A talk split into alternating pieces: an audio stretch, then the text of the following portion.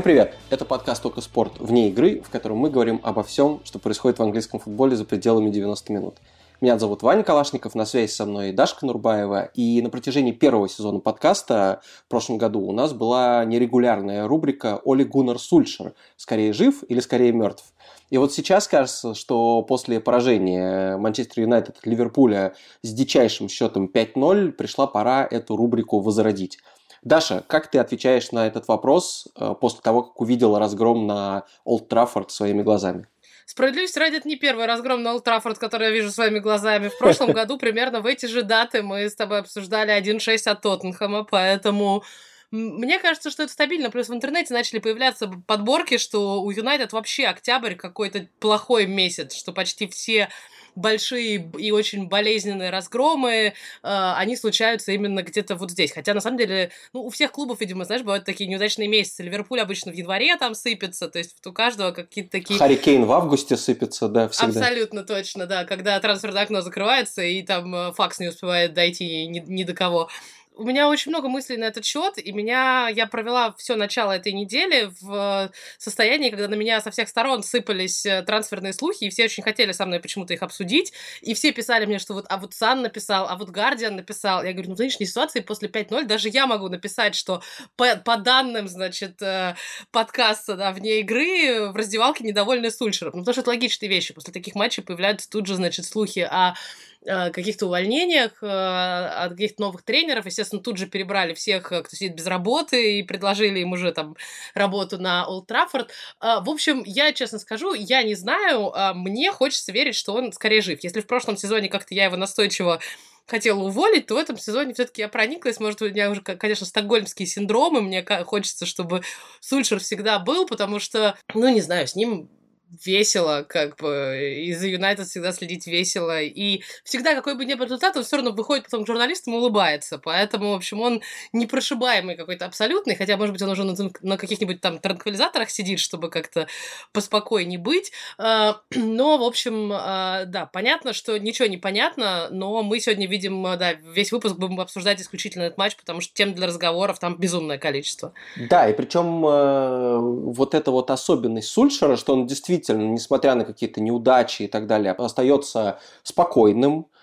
остается выдержанным, не теряет какого-то самообладания и не, вроде бы не меняет свое поведение ни на бровке, ни во время матча. Ну, то есть нет такого, что он там после третьего гола выбегает на поле, начинает орать, что соберитесь. Но, кстати, он вышел к бровке уже после второго гола, что случилось на 15-й минуте. А, он на самом деле на кромку поля по ходу матча выходит не так часто. То есть в основном у него есть специально обученные, куда более эмоциональные люди в штабе Таджи Керрик, который постоянно там всем машет руками, а тут уже, да, после второго гола Сульшер пошел что-то там объяснять, и, как я видела, вот эти его объяснения попали потом в трансляцию, что над ним якобы Криштиану Роналду издевался, что там после какого-то момента Криштиану так в шутку тоже начал там пальцами перед глазами собственными двигать, как это обычно тренеры делают, да, и мне кажется, кстати, что когда тренеры пытаются вот так что-то на пальцах объяснить, ну, мне вообще ничего не понятно со стороны. Я не знаю, как, наверное, футболистам... Видимо, игрокам тоже, судя по жестам Роналду. Абсолютно точно, потому что вот эти, у них вечно там то один, то два пальца, и вот они между собой их двигают, играя, не знаю,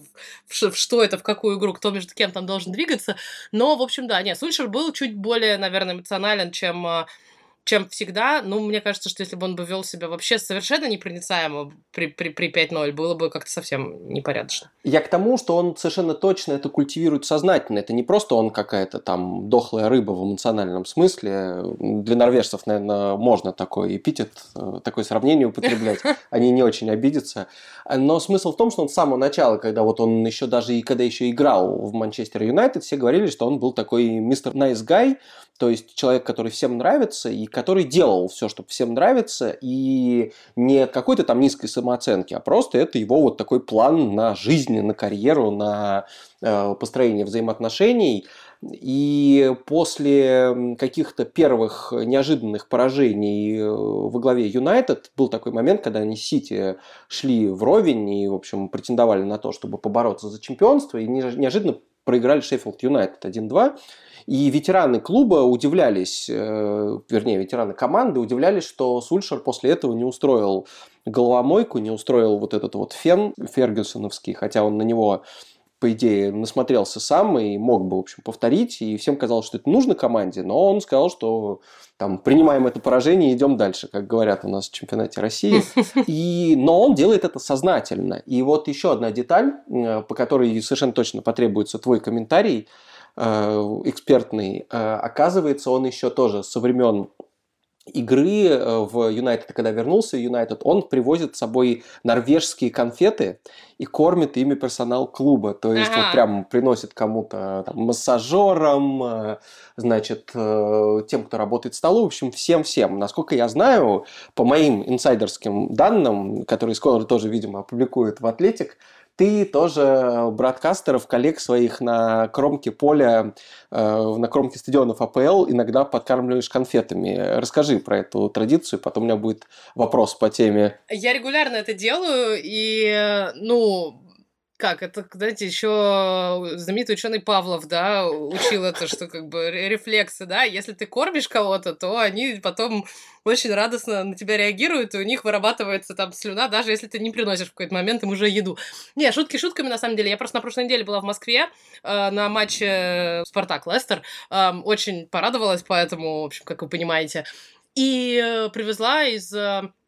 Привезла из Москвы конфеты, но на самом деле я иногда и здесь их покупаю, потому что здесь есть русские магазины в Лондоне, и, ну, это всегда мило. У нас, на самом деле, еще с прошлого сезона есть традиция с э, бродкастерами, кто работал в пандемию, в локдауны, мы приносили там по очереди шоколадки на матч, просто чтобы как-то было немножко повеселее смотреть футбол на пустых стадионах, а здесь, э, да, я вот на... Я принесла меш... мешочек с самыми разными там конфетами, которые, в общем, накупила во всех этих там Ротфронтах и Красных Октябрях, э, привезла любимым менеджером, который ответственный за связь э, журналистов, собственно, с клубами, которые выдают нам людей на послематчевое интервью, привезла шоколадки Аленка, которую все очень любят и говорят, что это baby face chocolate, да, потому что такое детское лицо, собственно, на, эм, на этикетке. И да, всех накормила, все были рады. Как я потом обсудила с коллегой из Польши, она э, до того, как работать в премьер-лиге, она работала в Кристал Пэлас. И вот в Кристал Пэлас у нее тоже была кличка типа Candy Lady, потому что она вечно всех, значит, кормила конфетами. Возможно, какая-то восточноевропейская штука, но, судя по Сульшеру, не только. Просто это вот какая-то история про ну, про то, чтобы сделать приятное другим людям. Все очень порадовались, все, э, к сожалению, не дошло до обсуждений, потому что я специально привезла еще конфеты с названием «Птичье молоко», а, раковые шейки и гусиные лапки, вот эти знаменитые российский, российский нейминг, наименование конфет, это, конечно, не знаю, откуда они все это брали, и мне кажется, что вот при, в переводе тут бы у людей начался ступор, но нам было не до этого перед матчем, поэтому я конфетами всех накормила, все остались, в общем, э, более-менее довольными. А теперь, собственно, вопрос. Как ты думаешь, вот если такой э, позитивный образ тебя, как человека, который подкармливает коллег конфетами, можно ли бы это было бы перевести... Спасет ли он меня от увольнения? если вдруг я проиграю кому-то 5 э, Да, да, да. Можно ли бы это было конвертировать в твой авторитет, если бы ты внезапно этими людьми всеми начала руководить? Вот многие как раз Сульшера обвиняют в том, что он приятный-приятный, дело с ним иметь э, прекрасно, но у него недостаточно авторитета, чтобы всех этих э, людей с фамилией Пагба э, выстроить, в общем, дать им нагоняй и заставить их делать что-то, но чтобы они не удалялись через 15 минут после выхода на поле. Возможно, проблема в том, что он кормит конфетами всяких бабушек на базе и остальных, но не кормят ими непосредственно футболистов, потому что мы знаем, есть Криштиану Роналду, который не дает никому есть десерт, и как бы все вот эти конфеты уходят в никуда. Это один вариант. Вторая логика, я думаю, что многие наши зрители, и мы тоже с тобой смотрели прекрасный сериал Тед Ласса, где главный герой, собственно, тоже кормил, правда, не футболистов, а своего президента этими печеньками, причем свеже выпеченными накануне в собственной духовке.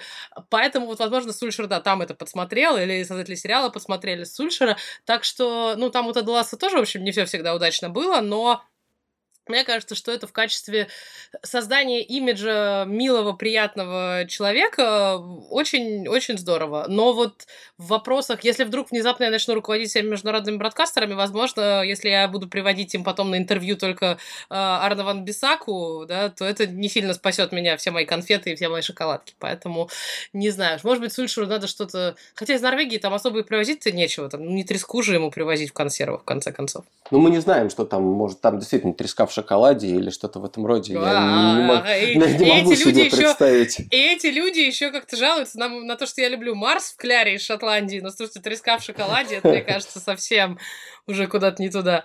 Ну так вот, э, хочется понять вообще, как это проявляется или не проявляется то, что у Сульшера, возможно, действительно нет контакта с игроками, и самое главное, что сейчас все больше люди начинают предполагать, что у него возник таки этот, может быть, негласный, но какой-то конфликт с Роналду, что Роналду приходит, это человек, который по своему масштабу, возможно, как-то должен влиять на игру примерно так же, как тренер, и у них с ним как-то, видимо, очевидно не складывается. Роналду чем-то все время недоволен, тем, что не забивает или тем, что не играет постоянно. И вроде бы как будто бы поменять в данной ситуации Сульшера просто проще, чем, например, Роналду на лавку усадить. Но вот у нас есть тут один отзыв от наших читателей, которым мы такой же вопрос э, задали, и один из них по имени Вильям, он э, прямо-таки очень резко заявляет, что Сульшер надо однозначно оставить, потому что все, что он сделал с Юнайтед после прихода, скорее положительное. Но, говорит, обязательно на... оставлять его на том условии, чтобы прибить большими гвоздями Роналду к лавке и выпускать его только на замены. Вот как ты думаешь, это вообще возможно? Это же наверняка вопрос на пресс-конференциях сейчас постоянно Сульшеру задают и так далее. Возможно ли пожертвовать Роналду хотя бы на какое-то время в качестве там, игрока основы Юнайтед, чтобы вернуть хотя бы то, что было до Роналду, потому что у Сульшера такое впечатление, что без него получалось чуть чаще. И пойдет ли он вообще на такое? Ну, надо понимать, что до прихода Роналду у Юнайтед, по крайней мере, в этом сезоне больших матчей-то не было. То есть у них большие матчи пошли только сейчас. И вот ближайшие несколько туров, конечно, будут сильно решающими. И мы абсолютно точно не обсуждаем тактику в этом подкасте, но Многие же всегда говорят, что Сульшер идеально выступал именно в больших матчах, когда он мог, в общем, так затушить, играть от соперника и, в общем, э, сделать, сделать все с тактической точки зрения, чтобы сломать игру сопернику, да, что вот, а тут якобы э, ему очень многие пеняют на него, что вот против Ливерпуля он вдруг решил, что ладно, все хорошо, у нас отличная команда, мы будем сейчас смело, шашками на голову от себя играть, что называется. Ну, от себя играть не получилось. Э, мне кажется, что это может реализоваться, если Сульшер сможет объяснить эту Роналду. То есть, если это будет э, человеческий там разговор, и если Роналду... У него же тоже такая позиция, он, с одной стороны, хочет и сам всегда достигать супер крутых успехов, и чтобы команда, в которой он играл, тоже достигала успехов. И если как бы Роналду будет выходить... А Роналду, кстати, между прочим, тоже не забил Ливерпулю. Ну, то есть, как бы и тут говорит, что весь Юнайтед провалился, но если Роналду такой гениальный, иди вперед, как бы, и забивай не из офсайдов, да. И если Сульшер объяснит ему, что у него есть какое-то видение, например, да, что вот сейчас до Нового года мы играем, там, ты будешь выходить в Лиге Чемпионов, там, всех спасать, и вообще это будет вот твой турнир, ты будешь забивать там по хэт-трикам, по, по сколько угодно мячей всяким Норвичем, но вот в больших матчах мы понимаем все, как ты, как ты вообще важен, нужен, но мы будем начинать без тебя, а потом выпускать тебя как этой атомной бомбардировкой под самый конец уже уже, и вот на последние там 20 минут, на измочаленный, там, не знаю, Манчестер Сити, кто угодно, Челси, да, ты вот якобы будешь э, что-то делать без результата. Я взяла такая из головы, сейчас и придумала гениальную тактику, да, по спасению Юнайтед на этот отрезок сезона. Просто главное, главный вопрос, мне кажется, сейчас, есть у Сульшера понимание, как спасать ситуацию или нет? То есть это вот единственный вопрос, который надо задавать ему, это единственный вопрос, который, наверное, ему задает руководство.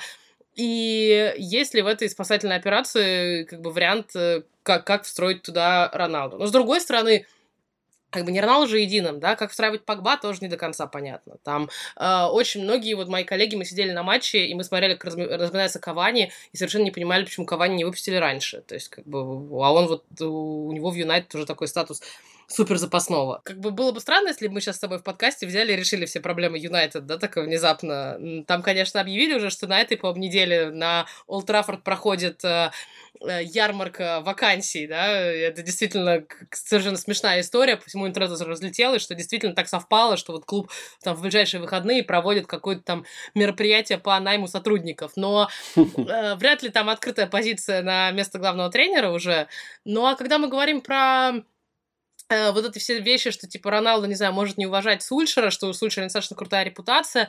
Слушайте, людей, которые, которых уважает Роналду, если мы так репутациями меряемся, ну, только, только Зидан, да, наверное, в силу его заслуг как игроком, так и тренером, потому что, ну, кто? Ну, Гвардиола, наверное, да, там, ну, с Гвардиолой не сложилось тем летом, сорян.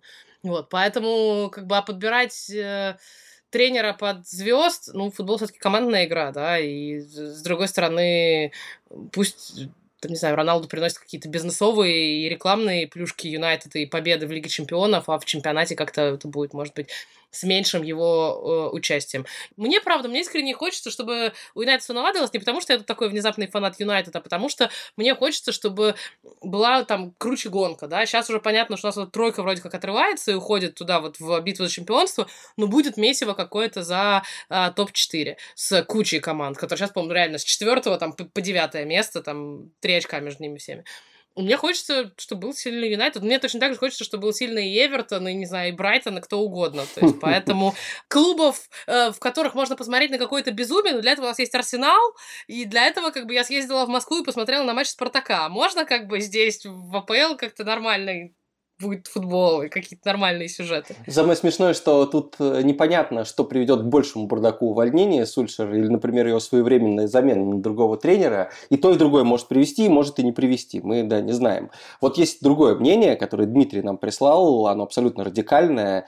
Он пишет, что для Манчестер Юнайтед сезон завершен, э, можно взять только Кубок Англии, да и то вряд ли. В ВПЛ уже ничего не, сли, не светит, э, Кубок Лиги слит, в Лиге Чемпионов тоже без шансов. Ну, радикальное мнение, я предупреждал. Девятый, девятый тур у нас, да, сейчас да, идет? Да, да, да, все, да. Шеф, все пропало. Э, и Сульшер не может ни мотивировать игроков, ни подготовить тактически. Ожидать от него дальнейшего роста – это как ждать от «Жигулей» победы в Формуле 1 мощь. Я думаю, что кто-то наверняка это разделяет среди болельщиков уж точно, особенно среди пламенных болельщиков МЮ, кто-то, наверное, эту точку зрения поддерживает.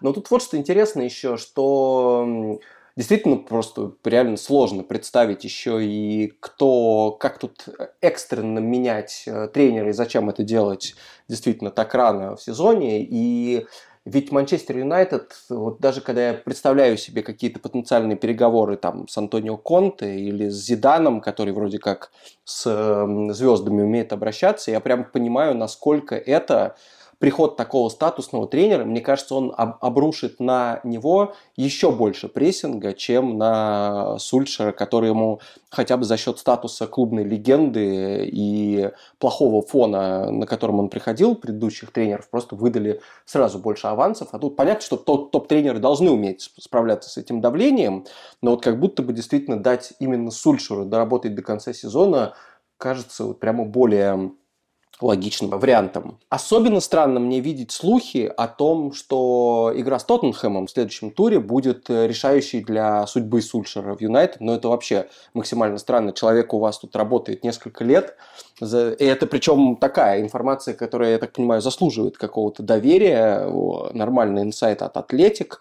Не знаю, логика, видимо, такая. Если он не справится с кризисным клубом другим, то на что он вообще способен? Но это странно, потому что опять-таки... С другой стороны, матчи матчи кризисных клубов всегда это такая просто вот абсолютный рандом. Там вообще может что угодно случиться. Там, может быть, сейчас, не знаю, у Харри Кейна какое-то провидение обнаружится. Слушай, очень странно. Я таким слухам обычно не верю, но понимаю, что это может быть как ультиматум от руководства, хотя там Вудвард и даже Фергюсон, которого было тяжело смотреть во время этого матча, они уже поддержали Сульшера, и, собственно, решение будет принимать один из глейзеров, но если он собирается принять такое решение, это будет очень странно, потому что слишком радикальный способ мотивации Угу. Чувак, у тебя последний шанс обыграть Тоттенхэм, а не то уволим. А, ну. потом, а, а потом Манчестер Сити, да, как бы, ну, та, так себе, правда, правда, вариации. А, мне кажется, что вот ты уже упомянул а, сэра Алекса, у Сульшера есть то, что чего не будет ни у какого другого тренера, как бы не умел он хорошо работать со звездами. У него есть, знаешь, вот э, можно как это, эти, вызвать начальника, да, всегда такого, как это, если дети вдруг шалят, то можно там директора вызвать. Вот появлялись же слухи буквально на днях, что якобы в понедельник на базу приехал э, Фергюсон и якобы там, не знаю, провел какой-то там психологический монолог или, не знаю, уж мотивировал, что он там сказал. Ну, не, наяб... не то чтобы наябедничал Сульшер, да, там, на своих подчиненных, но вот такого доступа, и мне кажется, такого, что за другого любого тренера как бы никто не будет так стоять, как за Сульшера, но он просто свой. И вот в Юнайтед в нынешнем это очень многое может решать, что как бы если у него есть там защита Фергюсона, то это прям очень серьезный э, э, козырь в, в любых, мне кажется, переговорах, поэтому э, так, так, так что да, мне кажется, что здесь Сульшер чуть более защищен, чем э, чем, чем кто бы то ни было. прошедшее воскресенье был такой большой день европейских дерби. Спартак с Зенитом играл, э, Барселона с э, Мадридом, ПСЖ с Марселем и так далее, и так далее. Ну и МЮ с Ливерпулем тоже. Я вот как раз попал на матч э, Барселона-Реал Мадрид – и во втором тайме не удержался, все-таки включил Манчестер Юнайтед Ливерпуль, не потому что классика была какой-то скучная, а потому что уж очень хотелось посмотреть, чего там происходит в главном, собственно, английском матче. И что мне, какая мне тут параллель сразу пришла в голову, после того, как Барселона проиграла этот матч, проиграла, в общем, совершенно не, нам не стыдно, не настолько кошмарно, не настолько позорно, как Манчестер Юнайтед, хотя, в принципе, тоже без вариантов, Реал действительно был сильнее. Меня очень потрясли кадры, как потом болельщики Барселоны блокируют машину Кумана, не дают ей выехать со стадиона, и, как сказать, это что же, тут не очень понятно, э, что для них бы явилось э, нормальным результатом. Например, выиграл бы он эта классика при равной игре, это же не означало конец их проблем ни в коей, ни в коей степени. То есть, потому что действительно с Куманом там проблемы действительно если они хотят, чтобы они решились, тут нужно ждать, давать время, скорее поддерживать тренера, чем выгонять его тоже в октябре, через там, пару месяцев после старта чемпионата, а тут прям уже какая-то ненависть, причем ненависть, которая обрушивается не по делу. То же самое, что и с Сульшером, которого вроде все уважали, но вот после этого поражения как будто бы резко переобулись и стали считать, что он вообще никогда ничего нигде не добьется. Это прямо, мне кажется, худшее, что есть в работе тренеров, и главное, от чего хочется болельщиков предостеречь, потому что в этот момент становится тренеров сильно жалко, и понимаешь, что вот именно такая реакция прям незаслуженная. Она не стоит того, даже если ты потерял контроль над командой в самом важном, самом принципиальном матче, то это не делает тебя ну, некомпетентным моментально. Нет, есть э, просто проблема же всегда в этом принятии решения в этой эмоциональной стороне футбола, что многие говорят, чемпионство не выигрывается в матче против Ливерпуля, Челси и Манчестер Сити. Чемпионство выигрывается в матче против Норвича и Ньюкасла и всего остального. То есть, как бы, и, и проигрывается, соответственно, как правило, тоже именно в таких матчах против там середняков и команд нижней половины таблицы. Понятно, что сейчас очень большая э, эмоциональная эта волна, но я и перед матчем, и после матча говорила с болельщиками Юнайтед, и вот именно у болельщиков Юнайтед нет какого-то истеричного восприятия, ну, по крайней мере, тех, с кем я говорила, да, и мне кажется, что все, что мы сейчас слышим про Сульшера, это действительно спасибо нам, спасибо средствам массовой информации, да, которые нагнетают больше, чем хотелось бы, и создают вот это ощущение, что, о боже, все пропало показательный момент, э, который я обсуждаю все выходные и все начало этой недели, он попал в трансляцию, что там после пятого гола якобы болельщики начали покидать стадион. И там был план э, с общей камеры, которая над, там, на дроне или на вертолете, значит, над стадионом, и видно якобы, как там несколько десятков там, или пару сотен человек уходят, собственно, со стороны Олд я была внутри стадиона в этот момент. Мне многие начали писать, что вот там, значит, все пропало, все уходят, значит, Сульшера уволят прямо сейчас на после матча флеш-интервью, он скажет, что он подает в отставку я знаю, как выглядят стадионы, из которых уводят, уходят болельщики. А, стадион Арсенала, привет, да, это мы все, кто люди, кто были когда-то на стадионах, команда, когда разгромно проигрывает, как это выглядит изнутри, как выглядит изнутри вот это опустошение секторов, как выглядят заполненные лестницы, по которым люди, собственно, вытягив... вытягиваются наружу этого не было на Олд Траффорд, как бы. Мне могут сейчас привести еще там три десятка фотографий, я говорю то, что я видела. Я была на трибуне, я смотрела на центральные трибуны и как бы вот на боковые, Возможно, с центральной трибуны там випы, сидящие возле, собственно, сэра Алекса Фергюсона, все так начали резво уходить. Но не было ощущения, наверное, минут до 80-е, что как бы Олд Траффорд встал и вышел недоволен собой. Более того, Олд Траффорд пел, Олд Траффорд пел как бы до последнего. Да, не все там 75 тысяч человек до единого, 80, сколько у него вместимость, а, но была группа болельщиков, которая оставалась уже после того, как матч закончился, оставалась на после матча в интервью, которая пела там, что Юнайтед, мы любим тебя, и вот по крайней мере, внутри стадиона, по крайней мере, внутри вот этой вот ячейки болельщиков, которые, собственно, готовы платить деньги для того, чтобы ходить, ходить на стадион, и, ну, наверное, я могу назвать их самыми преданными болельщиками Юнайтед, да, потому что люди, которых там мембершип просто годами и десятилетиями, не было ощущения истерики, хотя это был проигранный, самый принципиальный для них матч. Хотя они все эти 80 минут, 90 слушали издевательства с гостевой трибуны, которая там, конечно, запевала, что All is at the wheel, да, вот эта любимая песня про то, там, как силен Сульшер. Но у меня вот после поездки в Манчестер непосредственно нахождение на Ултрафорд и разговора с болельщиками Юнайтед, у меня нет ощущения, что именно внутри Юнайтед там какая-то истерика. У меня есть ощущение, что истерика внутри, как это всегда бывает, и поэтому, собственно, мы это обсуждаем и истерим несколько здесь, но вот мне поэтому именно хочется, чтобы как-то все это у Сульшера там продолжалось, потому что я могу понять ситуацию там не знаю, Ньюкасла, да, где, очевидно, все внутри ненавидели Майкла Эшли, да, и теперь все внутри радуются. А вот здесь у меня нет такого четкого понимания, и как бы все, в принципе, боле... ну, многие болельщики стоят за Сульшером, многие звезды стоят за, Шу... за Сульшером, многие экс-футболисты тоже, там, Гарри Невилл ведет, значит, священную свою войну в Твиттере, отбиваясь от всех, от кого только можно, поэтому хочется верить, что это не будет, да, история, что, а теперь до первого промаха, да, вот ладно, обыграл Тоттенхэм, но потом в следующем туре у тебя Сити, и вот если их не обыграешь, то вот тогда точно уволим. Но это какой-то шантаж и детский сад уже получается. Я полностью согласен, и приятно, конечно, что есть среди даже таких дайхард болельщиков люди, которые все-таки как-то готовы тренера поддерживать. Э, раз уж я вспомнил про классика, отвечу на еще один вопрос. Максим его задает. Какая игра более статусная, МЮ Ливерпуль или Реал Барселона?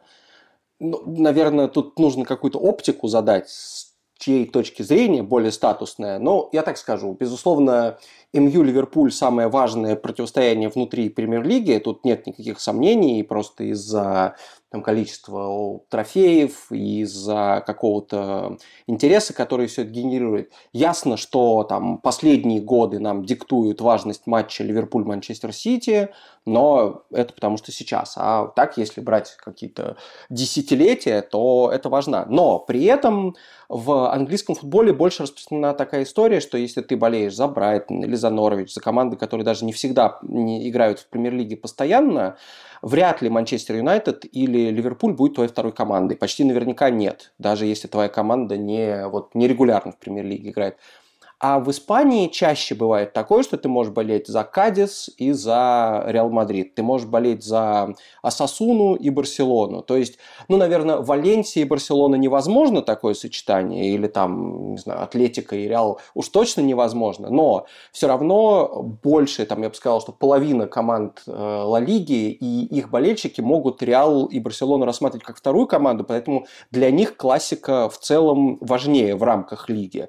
Э, недавно, когда Месси и Криштиану играли в классика, понятно, что это, наверное, и в мировом масштабе был более крутой матч. Поскольку Барселона, Ман Юнайтед и Реал всегда стабильно вот в топ в топ-3 клубов еще и с э, болельщиками по всему миру, то, ну, наверное, вопрос такой все-таки более статусный, как-то в сторону Испании склоняется, но то, что вот на момент э, воскресенья 24 октября, мне кажется, к МЮ и Ливерпуль было в мире точно больше внимания, чем классика без Месси и Роналду, несмотря на то, что на стадионе Камп Ноу сидел я, но я следил за обоими матчами, мне кажется, это тоже показатель. Но зато классика возрождается 100%, там молодые звезды теперь, и теперь они там Ансуфати, Винисиус и прочие люди которых ты, имена которых ты не слышишь на стадионах в Брайтоне и в Бернли. Я вообще, вообще нет.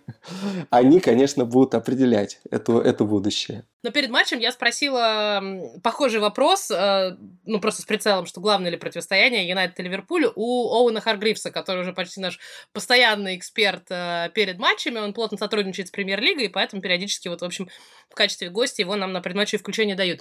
И он сказал, вот, понятное дело, что он как человек, который столько лет поиграл за Юнайтед, не мог, наверное, сказать по-другому, но он говорит, что вот Юнайтед, Ливерпуль это исторически как бы в силу огромного количества вещей, там, начиная от исторического противостояния городов, заканчивая, собственно, про разные э, эпохи в английском футболе. Это было настолько важное противостояние сейчас, что, типа, самое важное чуть ли не в мире. Он, он говорил, что он играл, собственно, сам за Баварию, но ушел из Германии, собственно, в Англию именно для того, чтобы играть вот в таких крутых матчах. Ну, не знаю, возможно, в Германии уже тогда Бавария начинала, начинала становиться круче всех, и, в общем, там особо не было каких-то принципиальных моментов, но вот у легенд... Хотя у какое еще мнение может быть у легенд английского футбола? Я думаю, что разве что вот у Линакера можно было спросить, который там, кстати, рядом с тобой тусил в воскресенье, потому что он освещает э, испанский чемпионат для Англии, по-моему, чуть ли не амбассадор сейчас Ла Лиги в Англии, как-то, в общем, у него такое большое там представительство. Вот у него надо было спрашивать, да, англичанин, который играл за Барселону, вот его бы ответ о том, какое дерби круче, при том, что он не играл ни за Юнайтед, ни за Ливерпуль, мне вот было бы интересно, конечно, услышать. Ну, в воскресенье был точно сказал, что классика самый важный матч, и вспомнил бы в сотый раз, как он хитрик э, на Камп Ноу Реалу забивал. Ну, и был бы прав. Он действительно сейчас мировой амбассадор э, Ла Лиги начал специально с классика. Кстати, с игры, для которой придумали под этот матч свой собственный логотип. Вот прям для отдельного Ох. матча. Такого, по-моему, нету больше нигде. Есть, ну, никнеймы, да, у дерби. Ну, есть матчи всех звезд в... Есть в других видах спорта, да, всякие хоккей, баскетбол и прочие там матчи всех звезд. Есть специальная там это идентика и брендирование. Но вот что они классика забрендировали, ну, мне кажется, понятно. Название еще красивое, как бы там дерби севера-запада ты не, не забрендируешь как бы как-то как-то максимально Дерби М62, да, это сложнее будет.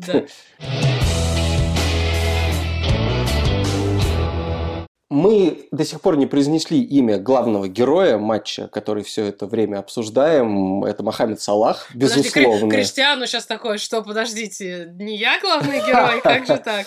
А пора это сделать, потому что мало того, что у него получился совершенно выдающийся индивидуальный какой-то перформанс в этом матче, но и, кажется, Мохаммед Салах прямо сейчас однозначно лучший игрок мира, потому что все последние несколько туров какой-то сумасшедший совершенно темп набора результативных действий, и особенно на фоне того, что, в принципе, пара последних сезонов, несмотря даже на то, что Ливерпуль там выигрывал титулы, у Салаха получилось не, так, не такие, наверное, яркие, как его первый сезон в Ливерпуле. Ну и как-то поползли слухи, что он тоже, тоже то ли в Реал может уйти, то ли еще куда-то.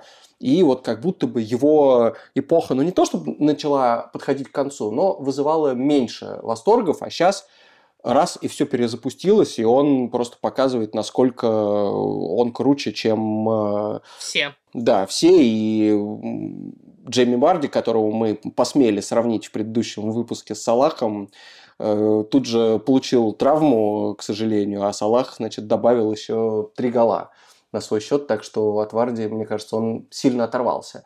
И вот здесь интересно было вот о чем поговорить, поскольку он не только Уотфорду забивает, но и Ман Юнайтед, и Ман Сити, и все потрясающие голы. Очень интересно, насколько вообще Мохаммед Салах может претендовать на золотой мяч, потому что у этой награды очень много ну, несовершенств в регламенте. Он вручается вроде в конце года и по итогам года, но при этом это половина сезона. Если прямо сейчас мы все готовы за Салаха проголосовать, то нам напомнят, что вот был еще прошлый сезон, важные титулы, важные выступления вместе со сборными. Ну, и кто-то там вот еще пару недель назад говорил, что Жоржиньо, да, достоин золотого мяча, и если mm-hmm. бы он выиграл, например, Лигу наций, то ему бы точно дали. А сейчас, ну вот сегодня, представляешь, подходит тебе и спрашивает, кому отдашь золотой мяч, Салаху или Жоржиньо? Ну, мне кажется, ты рассмеялась бы этому человеку в лицо, даже если бы это был сам Жоржиньо. Вот. Нет, ты же знаешь, что я бы всегда отдала, что я бы всегда отдала золотой мяч Джейми Варди, как бы, поэтому, несмотря на там, травмирован он или нет. Но, да, конечно, вопрос риторический. Тем более, тем более.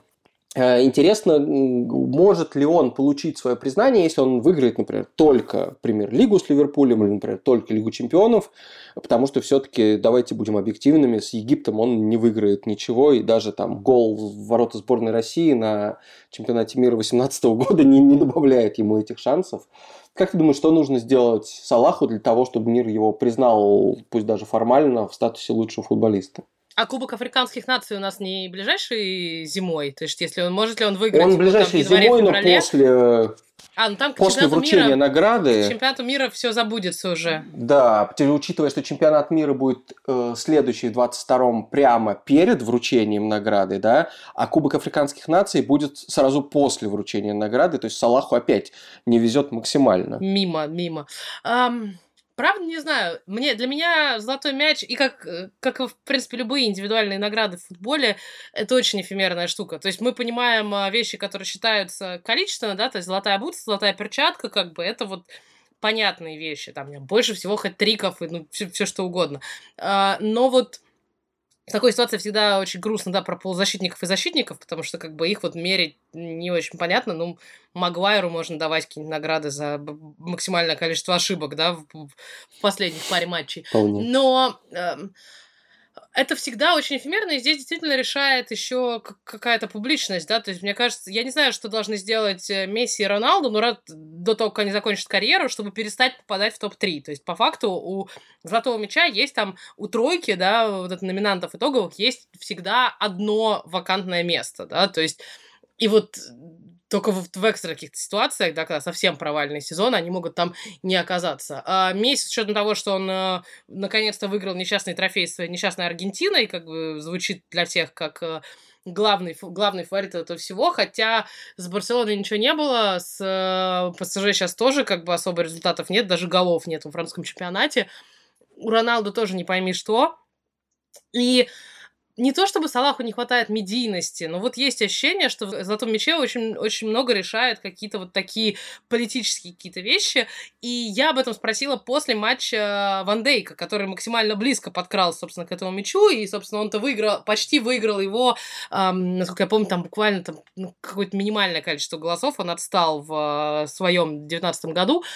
Вот, э, на что я говорю, что надо сделать Салаху, чтобы выиграть, собственно, золотой мяч. Э, он говорит, что, ну, он точно его выиграет не в этом году, так в следующем. Ну, я понимаю, что это такая командная солидарность. Он говорит, мы все понимаем, что как бы Салах э, самый крутой, в общем, футболист мира прямо сейчас, поэтому э, даже если он его не выиграет, то ничего страшного, мы все равно его тут все в Ливерпуле будем, будем любить, ценить и уважать. И у меня есть подозрение, что я уже повторяю сама себя, что Салаху может не хватать медийности, но отсутствие каких-то, не знаю, громких заявлений, интервью, появления в публичном пространстве простительно только Лео Месси, который как бы вот признанный гений, который может не давать интервью годами, быть максимально тихо, тихим и жить там у себя, в общем, в таком несколько эм, дистанцированном от мира состоянии, да. Все, те, все остальные люди, которые были номинированы в последние годы, это люди, которые много говорят, которые много где появляются, которые много как-то и громко высказываются на какие-то темы, Салах этого не делает. Ну, в силу как бы своих каких-то личных причин.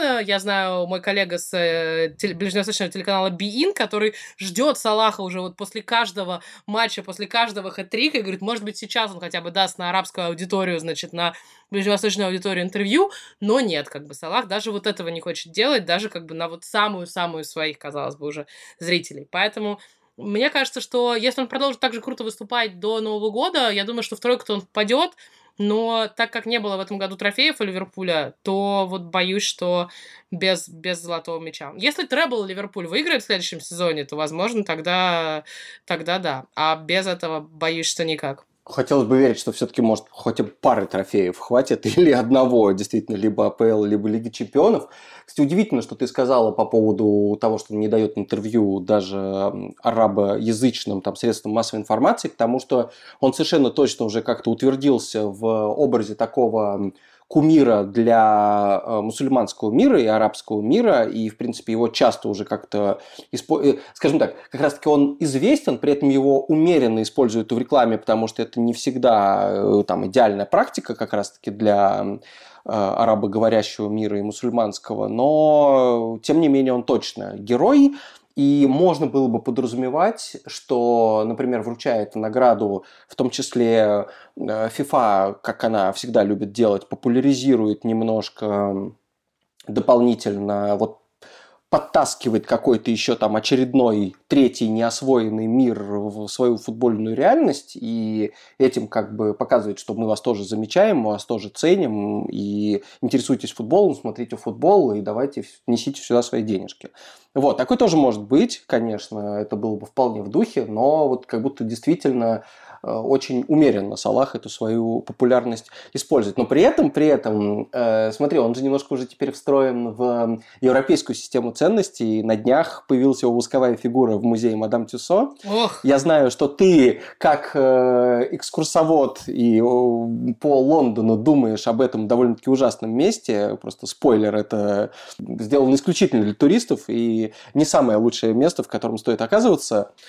В Лондоне. Вот. Но зато его статуя восковая лучшая из всех, которых я видел в жизни. То есть они обычно не очень похожи. Но вот здесь просто это какая-то прям полная копия. Я не сразу понял, где Салах, а где, а. в общем, его двойник. Если найдете фотку, сами в этом убедитесь. Ты думаешь, что у музея Мадам Тюсо есть какие-то инсайды, да, от FIFA, и что они готовятся к вручению золотого мяча уже в этом году? Кстати, интересно тоже, что это было, в том смысле, что Э, что послужило вот э, каким-то сигналом, знаком для того, чтобы ему эту статую сделать и поставить быть, как, как, ты правиль, как ты правильно говоришь, может быть, просто большое количество туристов из э, мусульманских стран, с того же самого Египта, да, из э, каких-то там ближневосточных историй африканских. А если Салах для них кумир, то, естественно, как бы им же не, не с Роналду же там фотографироваться в конце концов. Еще одно мнение, которое нам по этому поводу пришло, Михаил написал, э, чтобы всерьез претендовать в следующем году на золотой мяч, в следующем году,